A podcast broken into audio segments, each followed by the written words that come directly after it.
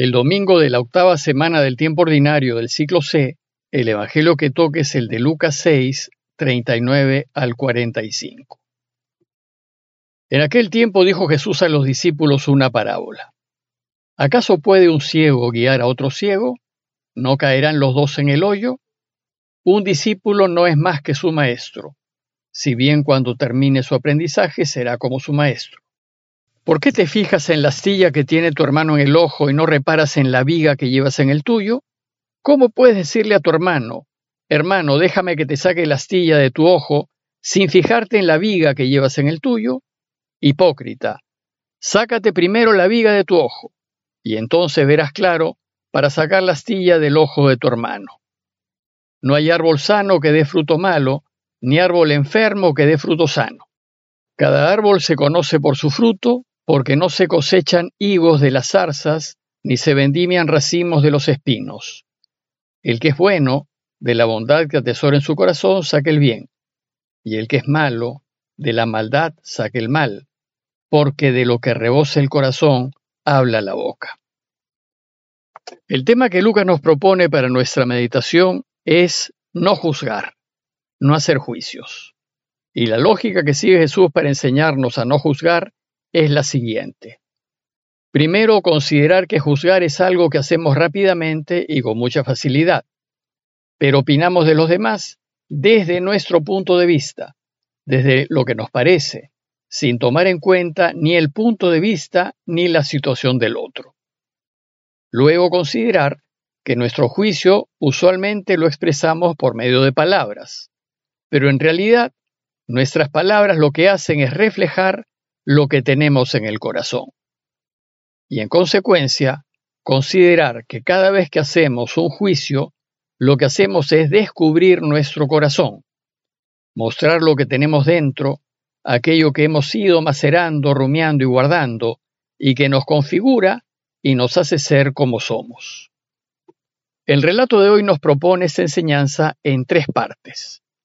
En la primera parte Jesús nos introduce al tema con la pequeña parábola acerca del ciego que guía a otro ciego.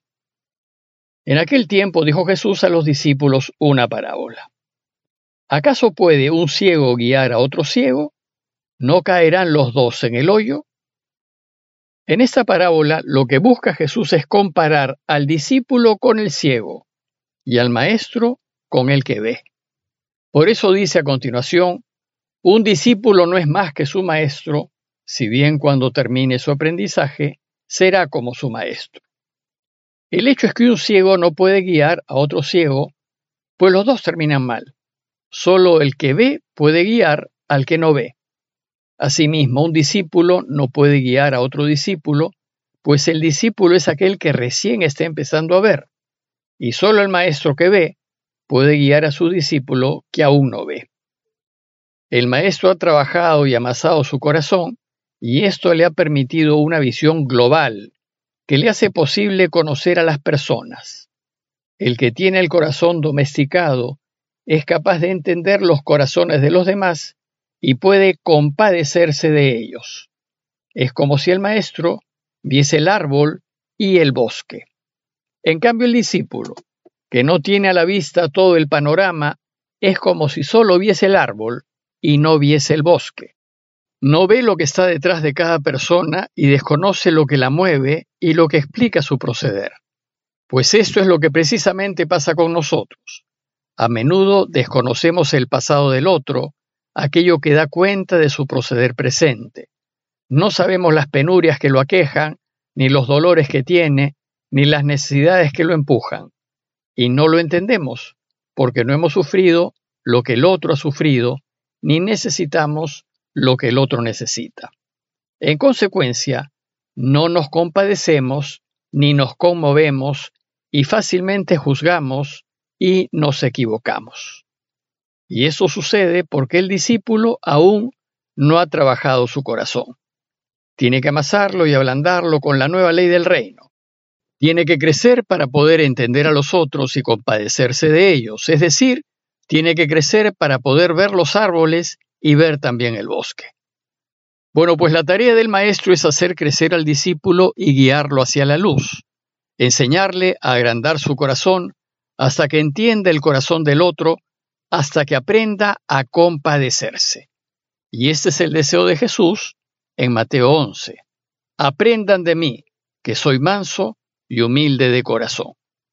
Por tanto, recién cuando termine su aprendizaje, el discípulo será como su maestro.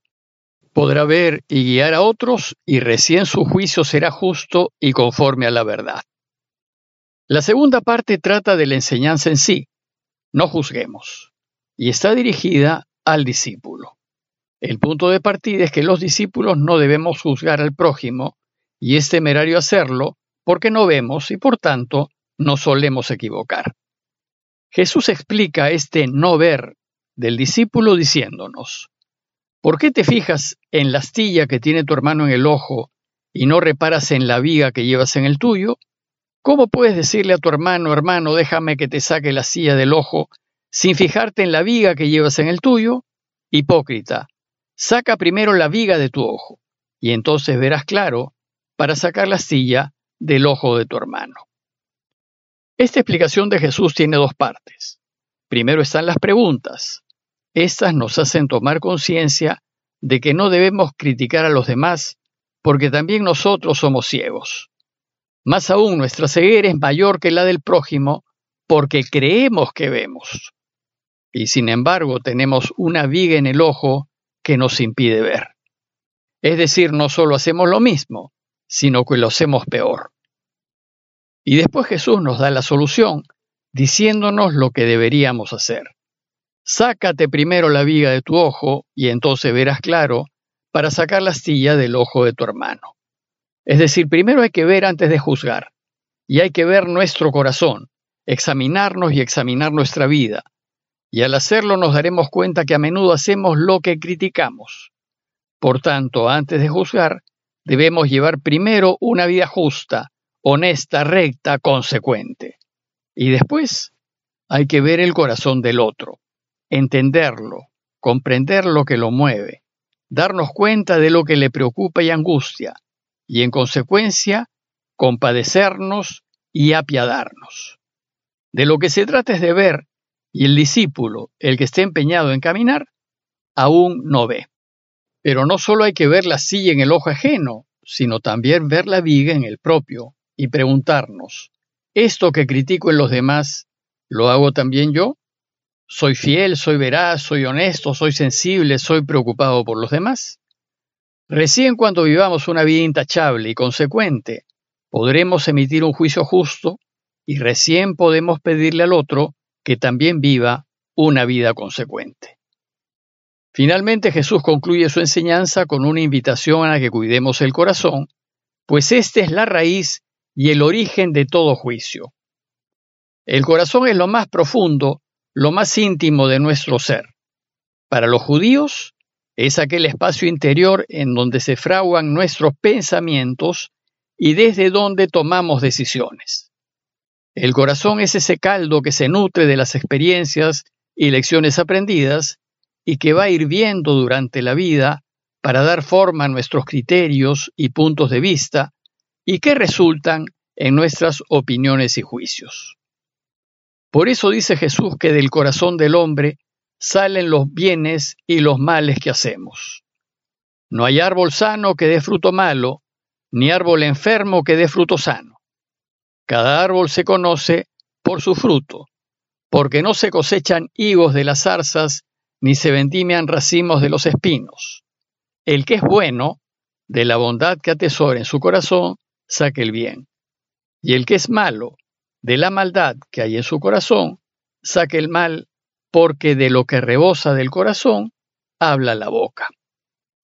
Entonces, luego de unas primeras comparaciones, la enseñanza de Jesús se centra en sus palabras finales. De lo que rebosa del corazón es lo que habla la boca. Es decir, el juicio que uno hace, finalmente, sale de su corazón. Y el que cultiva su corazón para el bien, cuidándolo, podándolo, quitándole la mala hierba, sacará el bien de su corazón. En cambio, quien descuida su corazón y lo llena de basura, de ese corazón solo saldrá lo malo. No podrá ver con objetividad y su juicio será equivocado. En conclusión, nuestra primera preocupación ha de ser el cuidado de nuestro corazón. El discípulo debe preocuparse de formarse un corazón recto y sano, pues un corazón bueno producirá frutos buenos. Sus juicios serán constructivos y todos serán para ayudar. La tarea del discípulo es pues aprender de su maestro a cultivar su corazón. Y al hacerlo, iremos sacando las vigas que tenemos delante de nuestros ojos. Y cuando tengamos un corazón cultivado, nuestra tendencia será a no juzgar. Y si lo llegamos a hacer, nuestro juicio será justo, pues de lo que rebosa del corazón, hablará la boca. Ahora bien, el maestro del cual debemos aprender a formar nuestro corazón es Jesús. De él hay que aprender y a él hay que seguir, pues él es el camino, la verdad y la vida. Si seguimos su camino y hacemos su voluntad, tendremos un corazón sano. Por tanto, el trabajo que tenemos que hacer es doble. Primero, tener mucho cuidado cuando emitimos un juicio. Y segundo, y de manera especial, cuidar nuestro corazón para que los juicios que emitamos sean objetivos y según verdad. Trabajemos pues mediante la oración frecuente y la reflexión asidua de su palabra por tener un corazón bueno, de modo que todo lo que digamos y hagamos sea para su mayor gloria y alabanza. Parroquia de Fátima, Miraflores, Lima.